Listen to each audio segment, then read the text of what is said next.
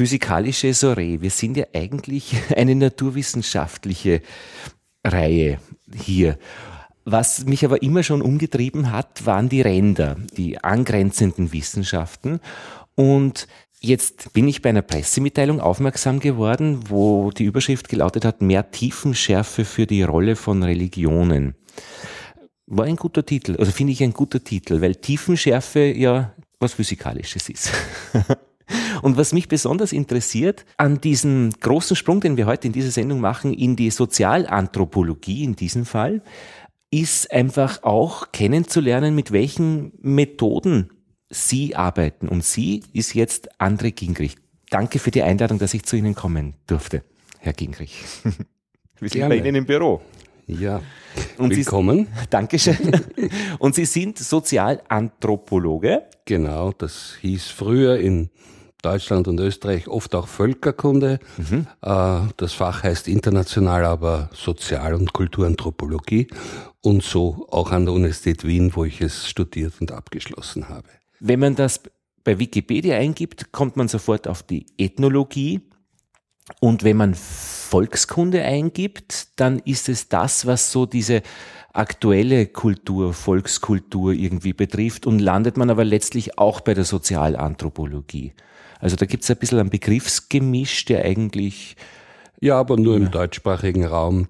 Die Volkskunde gibt es eigentlich außerhalb des deutschsprachigen Raums äh, sonst nur sehr spärlich, nämlich in Skandinavien und Osteuropa, ja. äh, wird eigentlich äh, international als der europäische Teil meines Faches, also der Europa-studierende Teil meines Faches Kultur- und Sozialanthropologie in Nordamerika, in Asien und so weiter, äh, wo immer das Fach sonst äh, an den Universitäten unterrichtet wird oder wo geforscht wird, äh, ist diese Sicht eigentlich die am weitesten verbreitete. Volks- und Völkerkunde ist eine Trennung, die wir zwar akzeptieren für, Deutsch, für den deutschsprachigen Raum, für Skandinavien, für Teile von Osteuropa, aber als äh, Provisorium, das sich irgendwann einmal erübrigen wird, weil erstens einmal international nicht wirklich kommunizierbar äh, und unüblich. Und zweitens glaube ich auch inhaltlich neben der Terminologie äh, Volk, Völker, äh, die ja problematisch ist, inhaltlich ist auch diese Trennung zwischen einem eigenen Volk und den fremden Völkern etwas, das ein bisschen ein schlechtes Erbe der Romantik äh, darstellt, zusammenhängt mit der nicht besonders glücklichen Unterscheidung zwischen Natur- und Kulturvölkern, die mhm. Herder eigentlich eingeführt hat und die ja selbst auch nicht äh, in der französischsprachigen oder in der englischsprachigen Philosophie oder Wissenschaftssprache kommuniziert werden kann. Deswegen bleiben wir bei der äh, heute üblichen internationalen Bezeichnung Kultur- und Sozialanthropologie, sehen die Europastudierenden Abteilungen unseres Faches Vulgo Volkskunde als äh, freundliche Geschwister an, äh, aber insistieren nicht auf der Trennung zwischen diesen beiden. Mhm. Und Sie haben jetzt mit vielen Kolleginnen und Kollegen, nämlich genau mit vier weiteren, ein großes Projekt gemacht oder Sie starten jetzt eigentlich damit äh, über die Rolle der Religion in der Bildung von Identitäten? Ja, äh, und zwar mit dem zeitlichen Schwerpunkt Spätantike bis Frühmoderne, also einen Zeitraum von etwa 1000 Jahren äh, und eine regionale Konzentration auf Eurasien, also auf bestimmte Regionen, äh, vor allem Kontinental- und Südosteuropas zum einen, Westasien mit Schwerpunkt auf den islamisch-arabischen Raum und Zentralasien mit Schwerpunkt auf buddhistisch-tibetischsprachige Regionen. Das ist die regionale Seite, die zeitliche, wie gesagt, um in europäischen Begriffen einmal zu bleiben, Spätantike bis frühe Moderne. Das ist ja in Asien nicht identisch, mhm. aber mhm. gibt doch einen ungefähren Rahmen an. und vielleicht auch physikalische, zeiträumliche äh, Bezugsgrößen, die hilfreich sind, sowie die Populationen in diesen Zeiten und Räumen, wie sie sich ideell, aber eben auch organisatorisch äh, zusammengefunden haben. Das, was man eben Gemeinschaft äh, nennt, äh, im Rahmen von größeren Verbänden wie Reichen oder anderen Staatsformen soll untersucht werden. Das äh, ist ein sehr großes äh, Gemeinschaftsprojekt, das der FWF dankenswerterweise seit nunmehr vier Jahren finanziert hat und das nun in eine zweite große Verlängerungsphase von noch einmal vier Jahren geht. Äh, wir sind dabei die einzige äh, Art von Großprojekt in diesem Bereich, äh, die aus den Geistes-, Sozial- und Kulturwissenschaften kommen in Österreich. Und äh, eines der wenigen Projekte auch international, das in diesem noch wenig erforschten Neuland tätig ist, nämlich über Lokal- und Regionalgeschichte hinaus große interkontinentale äh, Vergleichsarbeiten äh, in äh, zeitlich so weit zurückliegenden Regionen zu unternehmen. Es geht um die große Frage, wie Religionen sozial und politisch wirksam werden. Genau. Und da geht es eben um diese drei großen Religionen, äh, Christentum, äh, islamische Religion und ähm, Buddhismus. Und da, jede dieser Religionen hat ihren eigenen Staat, wo es einfach auch darum ging, bestehende Machtsysteme zu unterstützen, in der christlichen ähm, Tradition und beziehungsweise bestimmte, in der islamischen Tradition bestimmte Clans oder Deutungshoheiten zu unterstützen. Und im buddhistischen ist es, dürfte es ähnlich sein. Also, ich meine, ich versuche jetzt diesen Kreis zu ziehen, weil kann man sich eine Religion eigentlich wegdenken in der Entwicklung eines Kontinentes? Wie hätte sich auch das Leben entwickelt ohne Religion?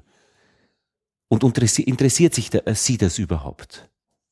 Wir gehen eigentlich, äh, um Ihre völlig berechtigte Frage kurz und klar zu beantworten, wir gehen eigentlich gemeinsam davon aus, dass religionsfreie Phasen äh, in der Geschichte der Menschheit sehr, sehr selten sind, wenn sie überhaupt in der Vergangenheit eine große Rolle gespielt haben, dann vielleicht, und das muss Hypothese bleiben, nur in den frühesten vorstaatlichen Anfängen der Hominiden-Evolution des hm. Homo sapiens. Mhm.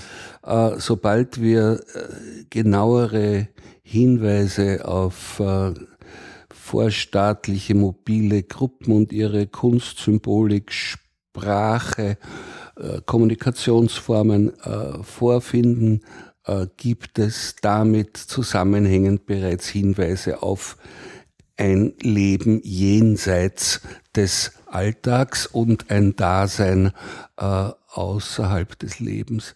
Insofern ähm, ist eine nicht religiöse Daseinsform, abgesehen von diesen Hypothesen über die frühesten Anfänge, eigentlich etwas, das wir nur mit der Moderne äh, in Verbindung sehen. Und auch da, wenn ich jetzt die zunehmende Rückbesinnung auf religiöse Werte in vielen Teilen der heutigen Welt in Betracht ziehe, nur in wenigen Teilen der Welt, wie etwa Europa, wie etwa die Volksrepublik China äh, und andere einzelne äh, Entwicklungspfade der jüngeren Geschichte.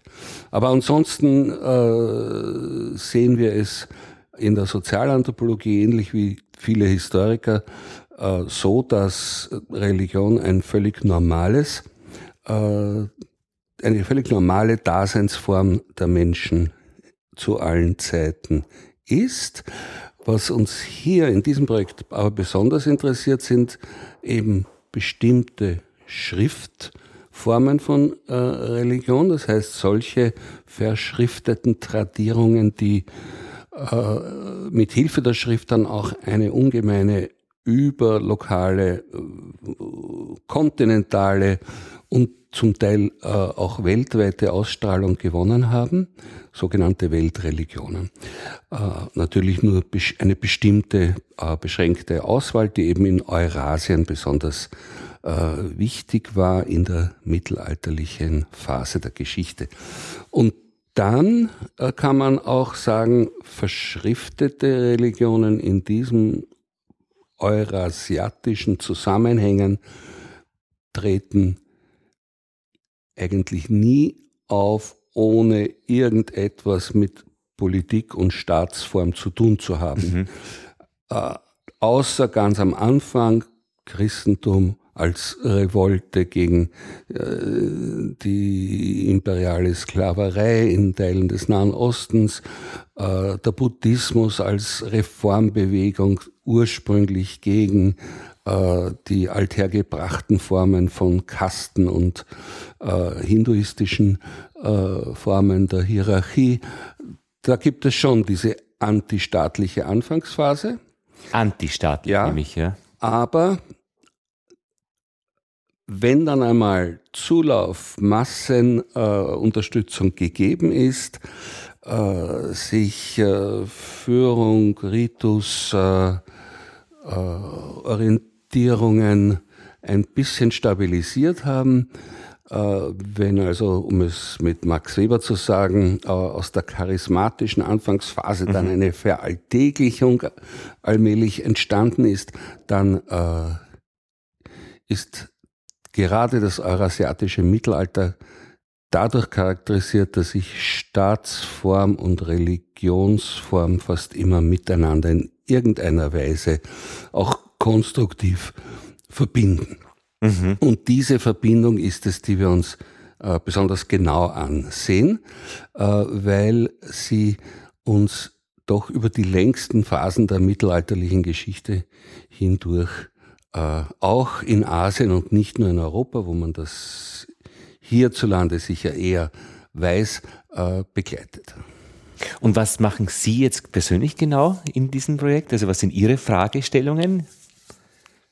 Ich komme äh, aus einer Wissenschaftstradition äh, heraus, in der äh, es lange Zeit im deutschsprachigen Raum sehr positiv gesehen wurde, wenn man äh, Ethnologie, also die lebenden, heutigen, fremden Kulturen äh, zusammen mit ihrem historischen Hintergrund untersucht. Das ist in den letzten Jahrzehnten ein bisschen, wie ich meine, zu Unrecht äh, in den, in den Hintergrund getreten, zugunsten einer sehr, sehr starken Betonung der Gegenwart der Globalisierungstendenzen, der Tatsache, dass wir in einer Welt leben, die immer vielfältiger wird und wo es natürlich viele gute Gründe gibt, sich mit kultureller Vielfalt auseinanderzusetzen. Also wenn ich Sie richtig interpretiere, praktisch, äh, dass Sie äh, ursprünglich das Trennende, also das, die, das, die Andersartigkeit Untersuchende versus jetzt eher das gemeinsame Verbindende Untersuchende. Ja, das kann man wirklich so sehr schön zusammenfassen. Äh, und im Zuge dieses heutigen Besinnens auf mehr an Gemeinsamkeiten in den Blick nehmen und mhm. auf dieser Grundlage auch die feinen kleinen Unterschiede ausloten, äh, wenden wir uns nun auf ein neues wieder der Geschichte zu. Dazu kommt, dass wir gerade in Wien äh, seinerzeit eine sehr, sehr gute Ausbildung hatten. Man konnte dieses Fach überhaupt nicht abschließen, ohne nicht eine intensive Ausbildung in einer außereuropäischen Fremdsprache äh, ebenfalls äh, durchzuführen. Das war bei mir Arabisch mhm. aus äh, eigenen Überlegungen und, und, und Entscheidungen.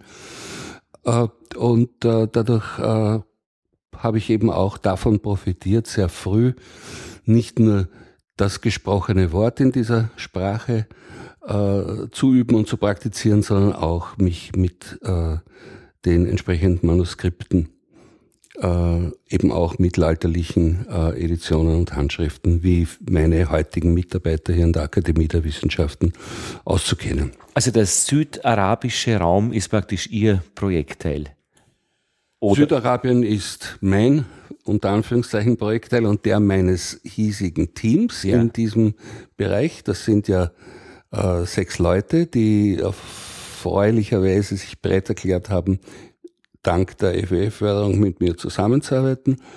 Zugleich muss man sagen, dass Südarabien uns nicht irgendwie erst so vorgestern eingefallen ist, sondern dass das seit äh, der zweiten Hälfte des 19. Jahrhunderts ein in Wien und in Graz, also in Österreich, äh, sehr fest etablierter Forschungsschwerpunkt ist. Und eben auch durch da, das, dadurch, dass Sie eben auch Arabisch als, als Sprache haben. Das ist dann auch die Verbindung dadurch gestützt und gestärkt. Ja, äh, wenn man in meiner Studienzeit äh, dieses Fach, äh, damals Völkerkunde, heute Kultursozialanthropologie studiert hat, äh, dann war es sehr naheliegend, weil es eben in Wien diese ausgeprägte Tradition gibt mhm. äh, von Südarabien Studien, äh, weil hier sehr viel mehr Verständnis auch für diesen regionalen Forschungsschwerpunkt äh, gegeben ist, als wenn ich jetzt äh, sage, ich äh, möchte äh, mich als erster Österreicher in der Wissenschaftsgeschichte überhaupt mit äh, einer entlegenen Südseeinsel befassen, mhm. mhm. ist es quasi auf einem guten Boden äh, aufbereitet, dass man äh, sich eben mit Südarabien befasst und, und daher war es sehr naheliegend, auch aufgrund der Spezialisierung meines Lehrers, einer internationalen Kapazität in diesem Bereich, mich für Arabisch als äh, Sprache dann zu entscheiden. Und Ihr Blick jetzt in diesem Projekt äh, über die Tiefenschärfe für die Rolle von Religionen ist jetzt, das ist verbunden historisch, das heißt, Sie gehen von Ihrer äh, Fragestellung zurück oder bleiben Sie auch in der Gegenwart? Äh, Im Rahmen dieses FF-Projektes äh, fokussieren wir auf Tiefenschärfe wirklich für das Mittelalter. Okay. Äh, aber wie wir das machen, Genau, das ist nämlich die nächste Frage. Ist natürlich äh, nicht zu trennen von unseren äh, empirischen Arbeiten in der südarabischen Welt hier und heute, beziehungsweise in der jüngeren Vergangenheit, zurückreichend bis Ende des äh, 20. Jahrhunderts, äh, weil das natürlich die Vorgaben abgibt, einerseits äh, für die damaligen Arbeiten über gegen, damals gegenwärtige äh, Probleme äh, in Südwestarabien, aber zugleich äh, den Horizont markiert, innerhalb dessen äh, man zunächst einmal beginnt äh, zu sagen, was an dieser heutigen Welt, in der ich mich als Kultur- und Sozialanthropologe nun im südarabischen Raum bewege, ist eine ganz rezente Erscheinung, äh, die vielleicht erst vor 10, 15 Jahren oder wie im Fall des Kaffee äh, erst seit dem 13., 14. Jahrhundert aus Äthiopien und Kenia kommend eingeführt wurde, was von den heutigen Erscheinungen in der Welt Südwestarabiens, in der mich nun Ende des 20., Anfang des 21. Jahrhunderts bewege, hat hingegen eine viel, viel ältere bodenständige Tradition.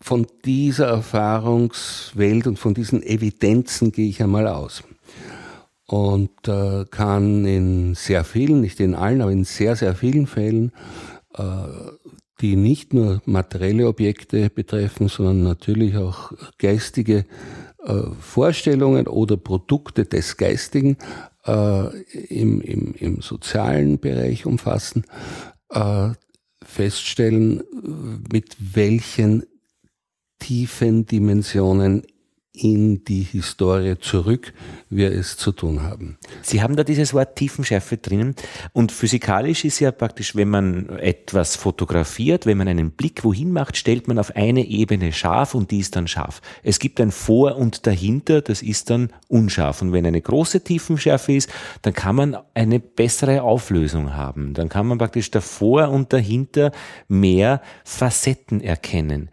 das ist ja eigentlich bei Ihrem Thema genau die Sache, dass man eigentlich so den ersten Blick zurück äh, sieht, eine große Gruppe an Menschen, die etwas tun, Religion betreiben.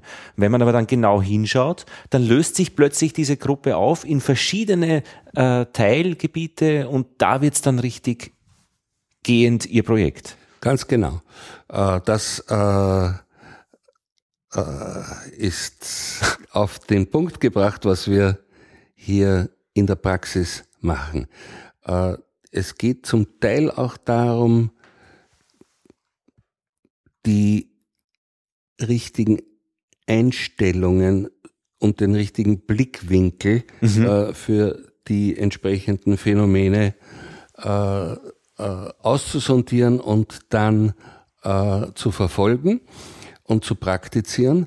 Äh, wir haben ja ähnlich wie heute, so äh, auch für die damalige Zeit äh, oft das Problem, dass äh, mit dem Wort äh, Islam oder mit dem Wort Buddhismus unheimlich äh, viel Schindluder getrieben wird und äh, über den historischen Islam oder den historischen Buddhismus in West- und in Zentralasien eine ganze Menge von Pauschalisierungen mhm. äh, äh, zirkulieren. Das dann oft auch in Symbolen transportiert wird. Also wenn ich ein Foto sehe von einem, äh, wenn eine Zeitung versucht, den Islam zu bebildern, Frau mit Kopftuch. Zum Beispiel. Oder irgendwelche bestimmten Farben, grün oder irgendwelche Symbolornamentik. Ja, oder die bunten Fähnchen im Buddhismus genau. und so weiter. Ja. Ganz genau. Äh, und da geht's äh, auch darum, herauszuarbeiten anhand der Quellen, die wir zum Teil wirklich das erste Mal in der Wissenschaftsgeschichte daraufhin befragen. Äh, deswegen sage ich immer wieder, wir betreten Neuland, wie wenn wir ein unbekanntes äh, äh, kulturelles Phänomen der Gegenwart äh, untersuchen und entdecken. So auch hier betreten Neuland, wenn wir diese Quellen das erste Mal daraufhin befragen, was haben die Menschen in ihrer Zeit selbst äh, unter ihren religiösen Idealen eigentlich verstanden, was hat das in der Praxis für sie bedeutet und wie haben sie sich auch verhalten, sobald sie festgestellt haben, dass andere nicht genau dasselbe wie sie glauben, sondern anderen Vorstellungen folgen. Also das fragt eben bewusst auch äh, nach äh, dem Gegenteil von Stereotypen, nämlich nach religiöser Vielfalt, nach Diversität, äh, nach dem Unterschied zwischen Volksfrömmigkeit und Schrifttradition, äh, nach äh, feinen Unterschieden zwischen äh, dogmatischer Vorschrift einerseits und rituellem Alltag andererseits, um eben die Vielfalt hinter der scheinbaren Einheit, äh, die die Stereotype liefern in Gegenwart wie in Vergangenheit. Haben Sie da ein, Beisp ein Beispiel? Also so, wo, wo sich plötzlich etwas auflöst in verschiedene? Ja, bei den Beispielen äh, muss man wie immer vorsichtig äh, sein, um nicht äh, gegenüber mhm. dem einen Stereotyp dann in ein quasi Gegenteil zu verfallen, das mhm. dann genauso wieder ein Stereotyp wäre. Mhm. Auf eine Fährte locken, die genau. dann eigentlich wieder eine Fährte ist, ja. aber mehr nicht. Ja. ja. Aber tatsächlich äh, untersuchen wir äh, eine hier tätige Juniorwissenschaftlerin etwa, äh, ist damit befasst, die sich mit sogenannten Ethnonymen äh, in äh, südwestarabischen Hochmittelalter, 9., 10. Jahrhundert auseinandersetzt. Ethnonyme sind Bezeichnungen für ethnische, sprachliche, religiöse äh, Minderheiten in diesem Zusammenhang. Und die äh, vor allem eine Hauptquelle, die daraufhin noch kaum befragt wurde und viele äh, ergänzende Quellen äh, aus der Zeit untersucht, um folgender Frage nachzugehen.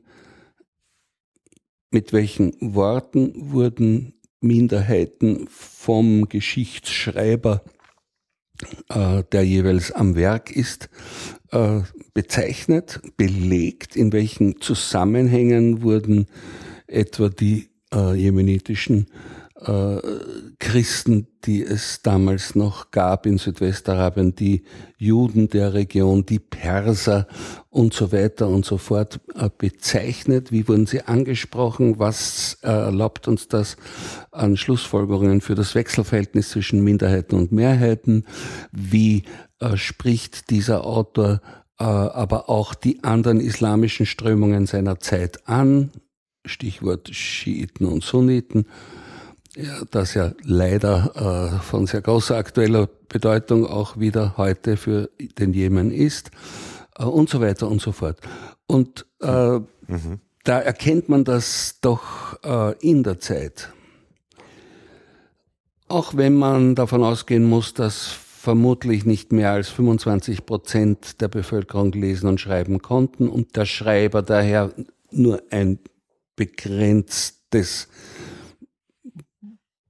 äh, Publikum äh, ansprechen konnte, äh, in der Lage waren, sehr, sehr fein zu differenzieren und sehr klare Kommunikationen in äh, seine Werke zu äh, verpacken, äh, so dass sie eigentlich bis heute für uns relevant sind. Und wir arbeiten natürlich nicht nur in Wien am äh, grünen Tisch oder am weißen Schreibtisch äh, an diesen Manuskripten, sondern dort, wo wir uns nicht ganz sicher sind, äh, diskutieren wir das nicht nur mit den Gelehrten äh, im selben Bereich in aller Welt, logisch und uh, unabdingbar wie in jeder anderen Wissenschaft, äh, aber hier ist es besonders wichtig, ebenso wie unsere Kollegen, die im tibetisch-buddhistischen Bereich äh, tätig sind, dass man auch mit den einheimischen Gelehrten, die oft nicht durch akademische äh, Gremien geschult wurden, aber in ihren äh, einheimisch-islamisch-arabischen, in diesem Fall, äh, Traditionen gebildet sind, äh, spricht, um ihre Interpretation einfließen zu lassen in das Verständnis der entsprechenden Texte.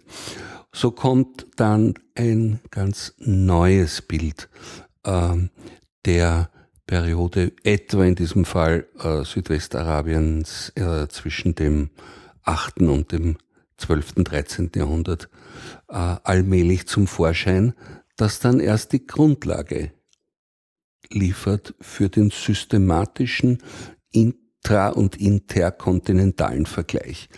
Das heißt, es ist schon äh, sehr viel empirische, auf Evidenzen äh, gestützte äh, Kleinarbeit notwendig, um einmal äh, Neuinterpretationen oder Erstinterpretationen von Materialien vorzulegen, die äh, dann in einem gleichzeitig beginnenden, aber auch darauf dann aufbauenden zweiten Schritt äh, das Komparative und die Systematik äh, zwischen den äh, Regionen und Zeiten erlauben. Als Naturwissenschaftler das zu hören, ist ja grenzenlos spannend, weil ich meine, naturwissenschaftliche Forschungsfragen, wie kriecht die Schnecke? Man schaut hin und versucht herauszufinden, wie sie das macht und wie man verhindern kann, dass sie kriecht. Also all das wird zur Erkenntnis führen. Wenn Sie praktisch eine Frage stellen an eine Quelle, heißt das ganz konkret, Sie lesen einen Text mit dieser Fragestellung im Hinterkopf und versuchen aus dem Text diese Frage zu beantworten. Ja, das ist die induktive Seite. Äh, die Antwort auf Ihre Frage ist insofern ja. Okay. es gibt aber auch die deduktive Seite. Man muss sich äh, die äh, grundlegende Forschungsfrage, die für Südwestarabien relevant ist, natürlich auch so zurechtlegen, dass sie äh, komparative Relevanz für die Kollegen in Kontinentaleuropa Medievistik betreiben und die Kollegen, die in Tibet äh, Mittelalterforschung betreiben, auch etwas hergibt. Äh, das heißt, äh, jenseits der induktiven Komponente Quelle vor Ort in der Zeit gibt es auch diese deduktive äh, Seite, die eher theoriegeleitet komparativen Ansprüchen genügend ist. Und das Zusammenspiel von induktiven und deduktiven Element, das man ja auch oft in der qualitativen Forschung zumindest Abduktion nennt, äh, ist es dann eigentlich das äh, zum Gesamtergebnis hinführt. Und das Deduktive wäre dann praktisch, dass man eben sagt, jetzt kenne ich äh, die Quellen, was kann ich da eigentlich an Gemeinsamkeiten finden oder an Trennenden finden? Oder was sind da eigentlich die wesentlichen Fragen, äh, die man dazu stellen kann? Das verbinden, also ja, eh, wie Sie es gesagt haben, ja. Äh, für uns. Welches Bild ergibt sich daraus? Ja, äh, für uns ist es auch äh, Teil dieser deduktiven Fragestellung, die wir in Asien tätig sind, zu sagen, sowohl im tibetischen Buddhismus wie im jemenitischen äh, mittelalterlichen schiitischen Islam ist es so, dass das Volk eine Sprache gesprochen hat, die mehr oder minder identisch war mit der liturgischen Sprache. Mhm. In Europa war das ist es für uns mhm. sehr exotisch äh, zur Kenntnis zu nehmen, dass das in großen Teilen jedenfalls äh, dort, wo man des Lateinischen im Volk nicht mächtig war, äh, ganz anders war. Was macht das jetzt für Unterschiede? Ergibt mhm. das nicht eine viel größere, über Jahrhunderte hinweg tradierte Identifizierung des gemeinen Volkes mit den religiösen Werten? Das ist zum Beispiel eine Form von äh, deduktiver Fragestellung, die für uns äh, auch wichtig ist, um zwischen den asiatischen und den europäischen äh, religiösen Traditionen, äh, wie ich meine, einen doch ziemlich wichtigen Schritt weiterzukommen. Und ein zweiter Punkt, der uns aufs Neue beschäftigt, obwohl er sich zunächst altmodisch anhört, ist die Frage, ob es nicht doch einen Unterschied ausmacht äh, in manchen Einstellungen zur Welt und insbesondere zur Natur, mhm. äh, ob ich aus einem monotheistischen Kontext heraus denke, wie im Islam und im Christentum, äh, der die Schöpfung, mhm. die im Unterschied zum einen Schöpfer äh, selbst als nicht heilig wahrgenommen wird, äh, ansieht, während ich im Buddhismus äh, keinen solchen einen Schöpfer habe, daher auch eine Welt sehe, der Heiligkeit nicht von vornherein abgesprochen wird. Daher habe ich hier eher Vorstellungen von Kosmos, von Gesamtwelt, während ich in den monotheistischen Traditionen doch sehr viel stärker auf eine Natur, die ich nutzen kann, weil sie mir untergeben ist, äh, hin äh, sozialisiert werde. Das merkt man auch in den Zeichentrickfilmen. Japanische Zeichentrickfilme haben eine ganz andere Art, diese Natur einzubauen. Ja, das ist eine interessante äh, Seite der Sache, ganz genau. So mit diesen Dämonen und. Mhm. und ja, und die mhm. Begeisterung der Welt, nämlich die Welt so zu sehen, als wäre sie überall von nicht sichtbaren Lebewesen äh, äh, beseelt, äh, ist eben tatsächlich etwas, das sehr viel stärker in den nicht monotistischen mhm. Chinesischen, japanischen, mhm. südostasiatischen, äh, zentralasiatischen Traditionen vorhanden ist. Und das sind dann eben auch ganz wichtige äh, Punkte, die wir von der Sozialanthropologie, glaube ich, intensiver einbringen können, äh, als, äh, äh, andere Fächer, weil wir sie eben auch mit Einsichten aus der heute gelebten mhm. religiösen Praxis verbinden können. Interessant finde ich auch, wir sind ja in Wien, wo auch Anton Zeilinger ist, als Quantenphysiker, Quanton Zeilinger auch genannt.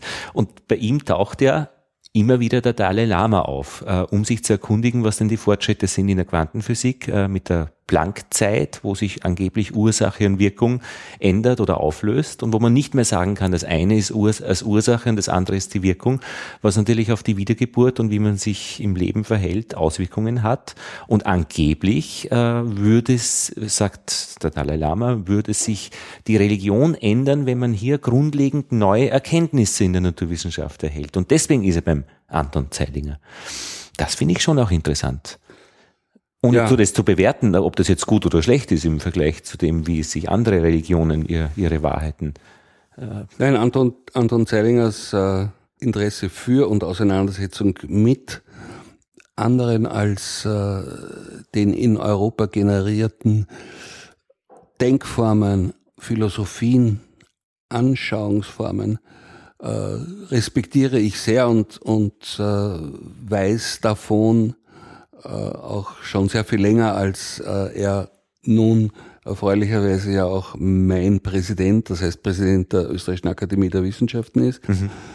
Weil Ihr äh, Institut ja auch dieser Akademie zugeordnet ist, ja. Wo eben auch unser Institut äh, arbeiten darf. Äh, die, die Zugänge, die ihn hier faszinieren, haben durchaus auf einer etwas abstrakteren Ebene äh, auch mit dem zu tun, was uns in unserem Forschungsprojekt äh, beschäftigt. Wenn wir zum Beispiel diesen großen interkontinentalen Vergleichsrahmen zwischen Asien und Europa suchen und anstreben, da müssen wir uns zum Beispiel immer auch fragen, was für eine Art von Vergleich ist es denn, den wir betreiben? Äh, und das fordert, wenn wir etwa dann islamische, buddhistische mit christlichen äh, Traditionen und Denksystemen im Mittelalter systematisch äh, einem Vergleich unterziehen, uns zum Nachdenken darüber heraus, in welchen Vergleichskategorien wir denn überhaupt arbeiten. Mhm. Jetzt gibt es eine spezifische antike Tradition äh, des Vergleichs, die mit dem Tertium Comparationis arbeitet und die äh, letztlich davon ausgeht, dass man nur dann vergleichen kann, wenn man zumindest von der Hypothese ausgeht, dass in den zu vergleichenden Phänomenen etwas Drittes äh, an gemeinsamer Substanz enthalten ist. Mhm. Das ist ein klassisches Beispiel für antike, spätantike Logik. Äh, für uns in den Kultur- und Sozialwissenschaften durchaus ähnlich in bescheidenerem Rahmen natürlich äh, wie äh, für Anton Zellinger in seinem Feld der Quantenphysik, äh, ist es unabdingbar, diese Art von Fragestellung nach einem Tertium Comparationis hinter uns zu lassen. Das heißt, mhm. in diesem Vergleich zwischen den äh, zu untersuchenden Phänomenen innerhalb und außerhalb Europas äh, nicht nach einem a priori zu vermutenden Gemeinsamen an Substanz in genau. diesen verschiedenen Dingen äh, zu forschen, in der Hoffnung, dass es das gibt. Diese Hoffnung schränkt die ganze Suche von vornherein unheimlich ein. Und wir wollen sie nicht eingeschränkt und betreiben, sondern ergebnisoffen durchführen. Das heißt, es muss uns ähm, äh, erlaubt sein, auch zum Ergebnis zu kommen, dass es nichts Gemeinsames gibt. Nicht, dass ich das von vornherein annehme.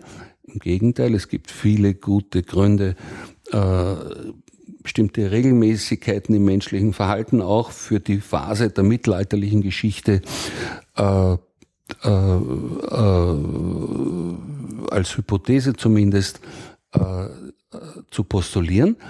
Aber Äh, es muss erlaubt sein, unter bestimmten Konstellationen auch zu sagen, hier überwiegen die Unterschiede so sehr, dass mein Vergleich eben zu einem diesbezüglich äh, die Unterschiede betonenden und nicht die Gemeinsamkeiten herausarbeitenden Ergebnis führt. Mhm.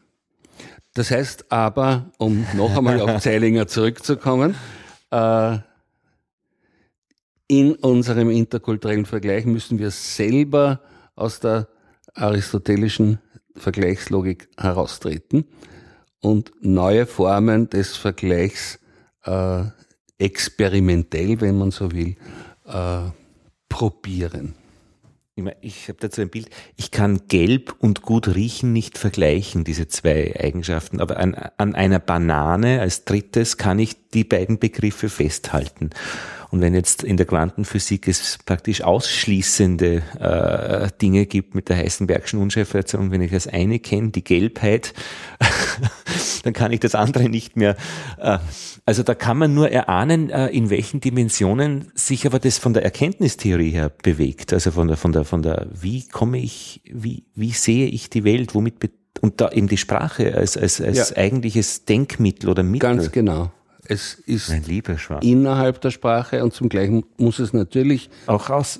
Äh, aus den jeweiligen Sprachräumen heraustreten und eintreten in unsere mhm. zum Glück vorhandene äh, globale, mhm. äh, meistens englische äh, Wissenschaftssprache, um, um sich dort äh, verständlich zu machen und auch überprüfbar zu machen.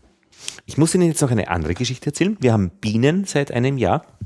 Und jetzt bin ich ein bisschen in der Imkerszene und das ist eine sehr interessante Szene, dass ja. mich so Wissen über das gesamte Land verstreut äh, und jeder weiß was, aber es ist irgendwie äh, in so Online-Plattformen wird es dann auch ausgetauscht.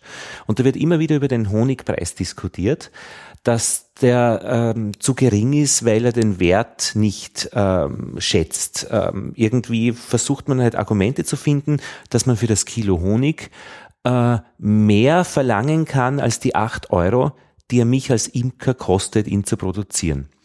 Ganz besonders gewiefte oder gut äh, marketingtechnisch auftretende Imker schaffen das Fünffache. Ja, da müssen sie etwas wirklich finden, was der Markt hergibt. Ich habe aber darüber nachgedacht und war jetzt in Oberösterreich und habe meinen Vater gefragt, ähm, was der Honigpreis ist und der sagt acht Euro. Genau die Kosten, die ein Imker hat, äh, ihn zu produzieren. Der braucht ja die Beute, der braucht die Mittel. Das heißt, im, am Land wird durch Menschen, jetzt oft Pensionisten, die die Zeit haben, Honig gemacht und die verrechnen nur einander in diesem sozialen Gefüge die Selbstkostenpreise. Mhm. Bis, vielleicht ein bisschen was drauf, ja. Aber da bleibt nicht nichts eigentlich über. Das heißt, die Imker dort kriegen dafür, also äh, vom, das sind geachtete Leute, die einander, den Menschen des Ortes Honig für acht Euro verkaufen. Der kriegt dann vielleicht ein Garagendach repariert, wo man auch nicht so genau auf die Arbeitszeit schaut. Und der Begräbnisumzug ist für diese geachteten Menschen des Ortes länger, führt länger um die Kirche irgendwie. Also es ist ein, mit einem sozialen Stand verbunden, nicht das zu verlangen, was der Markt hergibt. Und das den Imkern im, im Online-Forum erzählt, das ist wie wenn die Hummeln, also die, die Wespen auffliegen, weil das natürlich dann sofort die Leute spaltet in die oder in die Argumentationsform soziales etwas Honig, soziale äh, Währung Honig versus marktwirtschaftliche globale Regeln, was kann ich dafür verlangen? Aber das Studium des Honigpreises und was das eigentlich in einem sozialen Gefüge äh, für, für, für, für Bedeutung hat, das finde ich schon sehr interessant. Und ich kann mir vorstellen, dass es in anderen Weltgegenden durchaus auch der Fall ist. Und nämlich, was dann dazu kommt, ist, im Supermarkt erwarten dann die Leute durchaus, das ist ein, eine neue Verkaufsform Supermarkt, dass dort Honig gibt für acht Euro. Den gibt's aber dann nur, wenn er von irgendwo Chile äh, herkommt, wo er unter Ausbeutung von Menschen und Landschaft hergestellt wird. Richtig. Oder äh, unter manchmal ökologisch fragwürdigen genau. äh, Umständen des Anbaus von Industriepflanzen äh, und deren Blüten äh, und Nektarproduktion. Genau. Aber diese beiden Positionen sind eigentlich unvereinbar, äh, aber sie liegen übereinander und die Schnittstelle ist noch interessant, liegt im Vorsitzenden des Imkerbundes, der äh, praktisch diese Hobby- und Pensionisten-Imker auch immer wieder praktisch also repräsentiert und vertritt, aber an der Schnittstelle ist zwischen professionellen Imkern mit marktwirtschaftlichen Gedanken und seinem ganzen Hobbygemeinde mit den, die er immer versuchen muss, na, verlangt doch ein bisschen mehr für den Honig, weil es der Wert entspricht. Also der wird immer geschlagen, der Imkerbund-Präsident dafür. ja. Ich teile erstens einmal, wie Sie wahrscheinlich wissen, Ihr Interesse für den Honig und die Imkerei. Und Nein, das weiß ich nämlich nicht. Also, Wirklich? Okay. Sind Sie auch? Ja, Sie? Ich habe da ein, einige ganz lange, äh, mittlerweile auch in mehreren Sprachen übersetzten Arbeiten zur traditionellen Imkerei in der arabischen Welt verfasst. Das war jetzt aber reiner Zufall. Also, ich okay. aber man ich gedacht, das kann man googeln, aber nein, okay, ich habe es geahnt wahrscheinlich. Noch dazu, ich meine, Ihre Beispiele sind gut gewählt, stammen aber zugleich aus einer Umwelt, in der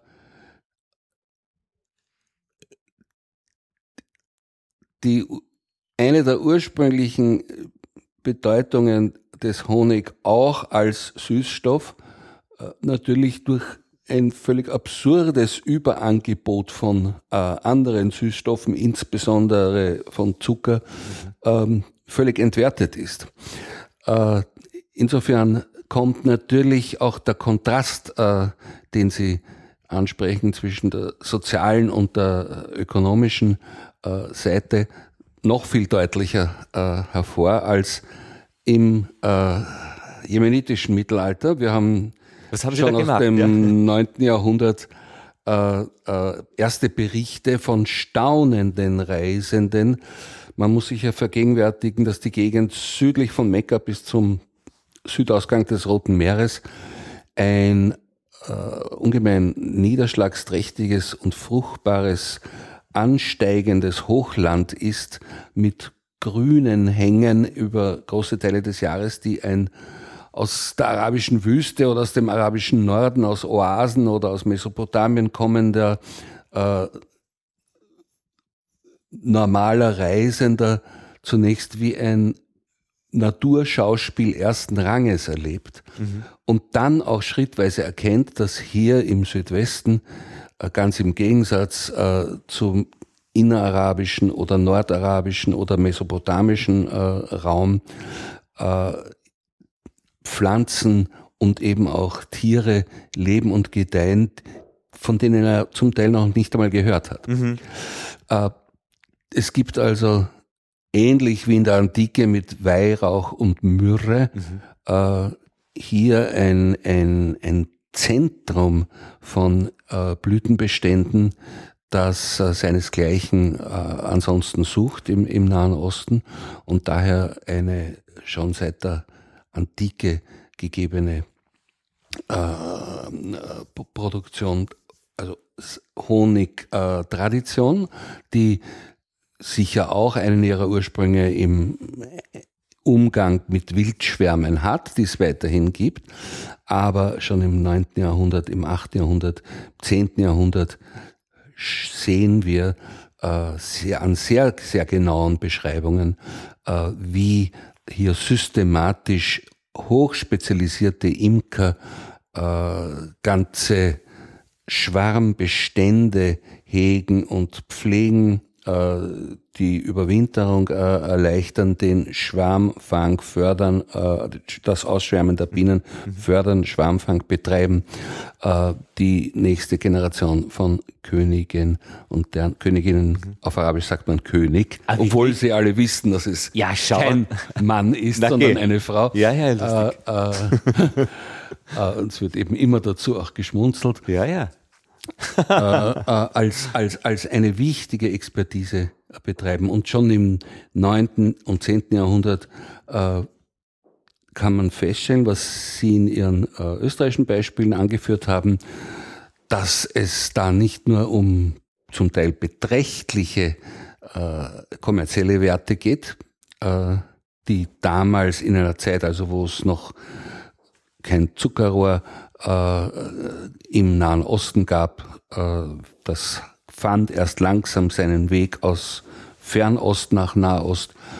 äh, und wo es schon gar keine Zuckerrüben gab, natürlich als Süßstoff eine sehr viel höhere Bedeutung hatte, sondern vor allem auch äh, das große, große soziale Prestige der Imker, die fast wie Renaissance-Menschen äh, gefeiert werden als, als Menschen, die etwas äh, herstellen, das sowohl den gebärenden Müttern Stärkung verschafft als Heilmittel, das den verwundeten Kriegern äh, als Wundauflage äh, hilft und äh, das bei allen wichtigen rituellen Anlässen als äh, Genussmittel und als Gastgeschenk äh, gereicht werden kann.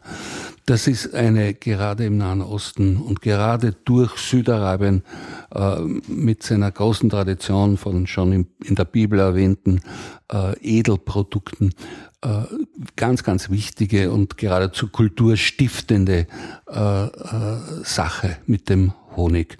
Zum Teil hat das ja auch jenseits der Bibel bereits im alten Ägypten und im alten Mesopotamien kleinere, aber wichtige Vorläufer, so dass hier eine ganz, ganz deutliche Komponente an, an wichtigen Imkereitraditionen, auch für Europa, aus dem, aus dem Nahen Osten kommt.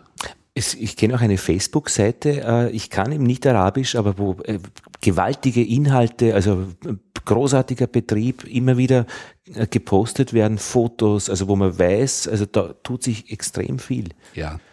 es ist auch ein Forschungsbereich, muss ich ganz ehrlich sagen. Ich, Sie sind aber selbst kein Imker. Nein, aber ich, ich habe mich auch viel mit den äh, österreichischen Imkern auseinandergesetzt, weil ich großen Respekt für diese Tätigkeit habe. Und es ist eben ein Bereich, der sich sehr gut eignet, auch quer durch die Kulturen und Religionen äh, zu kommunizieren äh, und äh, Expertise auszutauschen.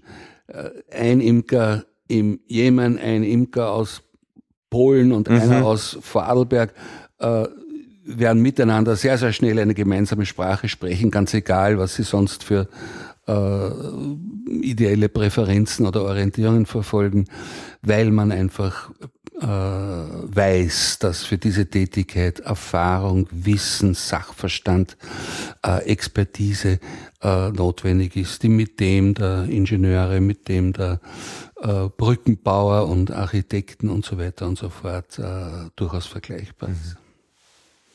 Herr Gingrich, wir haben uns jetzt ein bisschen von der Religion wegbewegt, aber das macht ja gar nichts. Nein, und es gibt auch, ich will nur sagen, äh,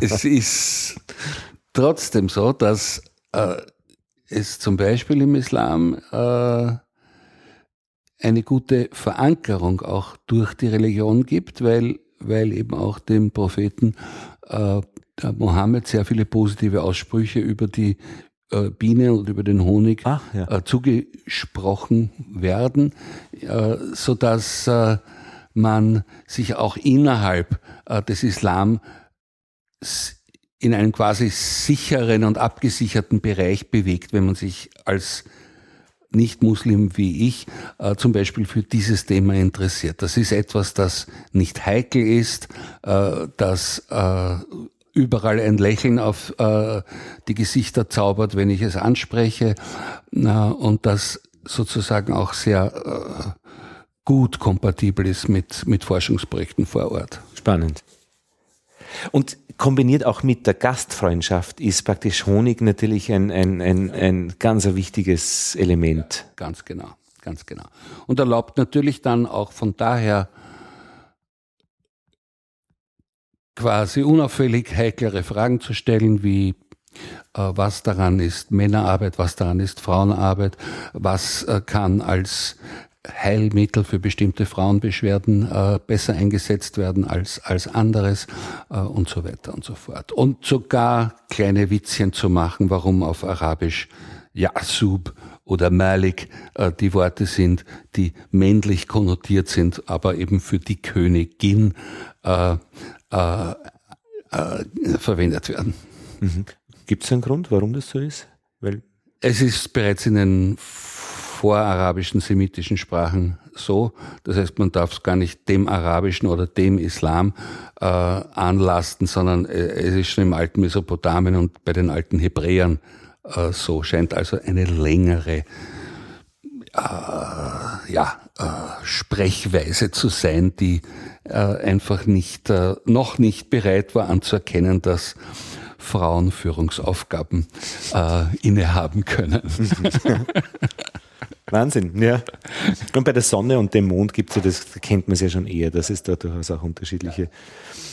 Herr Gegrich, wir haben jetzt einen ersten, ein erstes Streiflicht in diese äh, sehr spannende Landschaft geworfen, die schon auch ihre Kontakte mit der Naturwissenschaft hat und, und mit, wir denken auch nur an die Jesuiten, die versucht haben, also die, die Sternwarten gebaut haben. da gibt's in allen Bereichen. Ähm, ich werde in der physikalischen Soiree dieses Thema weiterführen mit Ihren Kolleginnen und Kollegen äh, vom SFB Viscom Projekt, so heißt das, um einfach dann die verschiedenen Lichter in irgendeiner Weise dann zu einem Gesamtbild mm, entstehen zu lassen. Und für mich war es als erstes Gespräch heute sehr spannend, äh, von Ihrer Seite her ein, eine, einen ersten Erhellung dieses, dieses für mich sehr spannenden Raumes zu zu bekommen. Vielen Dank. Herzlich willkommen. Danke für dieses schöne Gespräch. Gerne bis äh, zu einem nächsten Mal hoffentlich.